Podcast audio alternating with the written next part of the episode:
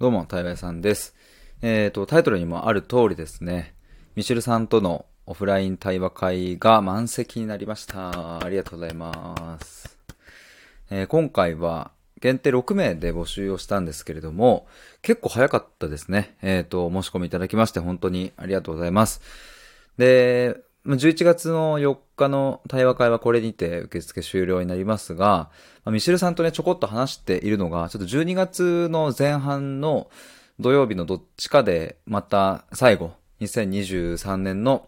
最後の対話会をちょっとやろうか、みたいな話をしているので、あの、まだ確定はできないのでね、ちょっと告知っていう形ではないんですけれども、おそらく12月の最初の土曜日なので、ちょっとカレンダーを、えー今ちょっと開いております。見るとですね、12月の2日か